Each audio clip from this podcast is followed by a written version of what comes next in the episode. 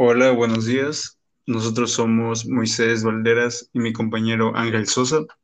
Bienvenidos a este podcast en el cual estaremos hablando de temas de importancia económica con respecto a las pequeñas y medianas empresas. Comenzando con este tema, tenemos que definir qué es una pequeña y mediana empresa. Tradicionalmente las empresas se clasifican según su tamaño en pequeñas, medianas y grandes.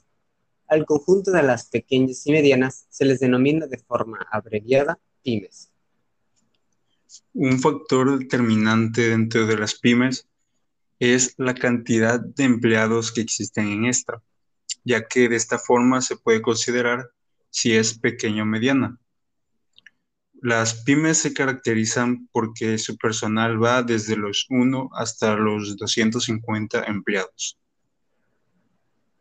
Bueno, dicho todo esto, ¿cuál es su importancia?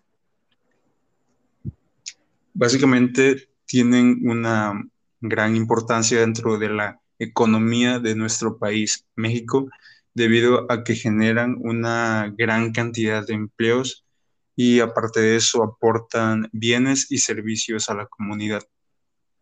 Bueno, además participan con más de la mitad del Producto Interno Bruto Nacional. Y otro punto muy importante es que aportan el 70% de los empleos del país. Aparte de esto, también estas en comparación con las grandes empresas transnacionales tienen eh, diferencias que son muy, muy evidentes. Por ejemplo, una de ellas puede ser la preferencia que, que toman los consumidores locales hacia las pymes, debido a que se genera una clase de cercanía, debido a que estas empresas se iniciaron dentro de la localidad y se forman lazos de confianza. Sí, pero habría que recalcar las estrategias de marketing que utilizan estas pequeñas y medianas empresas. La principal sería la recomendación por parte de los clientes a otras personas, incitando a comprar el producto. Otra muy, muy utilizada sería el uso de redes sociales como medios de difusión debido a que estas últimamente son muy accesibles económicamente y a su vez tienen un gran alcance al público meta o nuestro público ideal.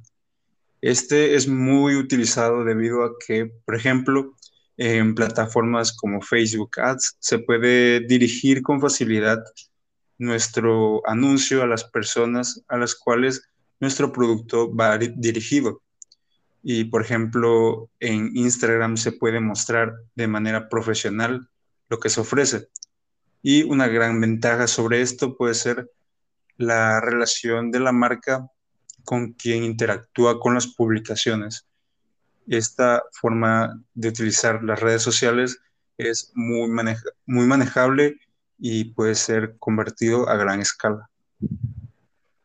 Y otras más comunes e invasivas sería el volanteo, que puede resultar un poco incómodo realmente para quien recibe el volante y realmente no lo quiere. Pero también puede ser mejorado si este presenta un cupón o un descuento y así se fomenta o se despierta el interés eh, en el cliente. Y otra, eh, el perifoneo, este es más agresivo y de no tan buen gusto para quien se encuentra cerca, pues un sonido fuerte o estridente de, una eh, publicidad puede no ser tan eh, agradable.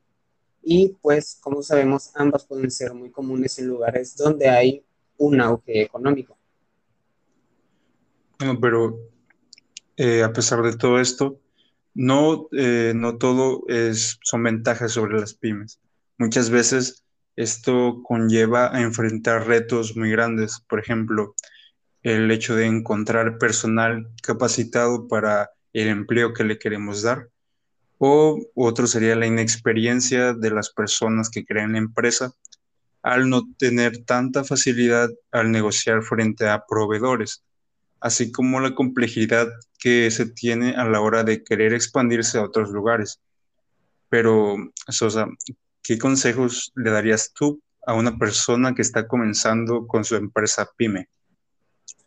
Pues principalmente sería eh, tener un mercado definido. Y pues con esto me refiero a tener como principal objetivo el comportamiento de las personas a las cuales queremos dirigir o orientar el producto, para así encontrar los puntos claves para llamar su atención y así convencerles de adquirir el producto o servicio.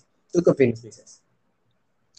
Bueno, yo opino lo mismo, creo que estás en lo correcto, pero también hay algo muy importante que recalcar y es que el hecho de que muchas personas que crean las pymes, estas empresas pequeñas y medianas, no analizan la competencia que se encuentra dentro de la zona.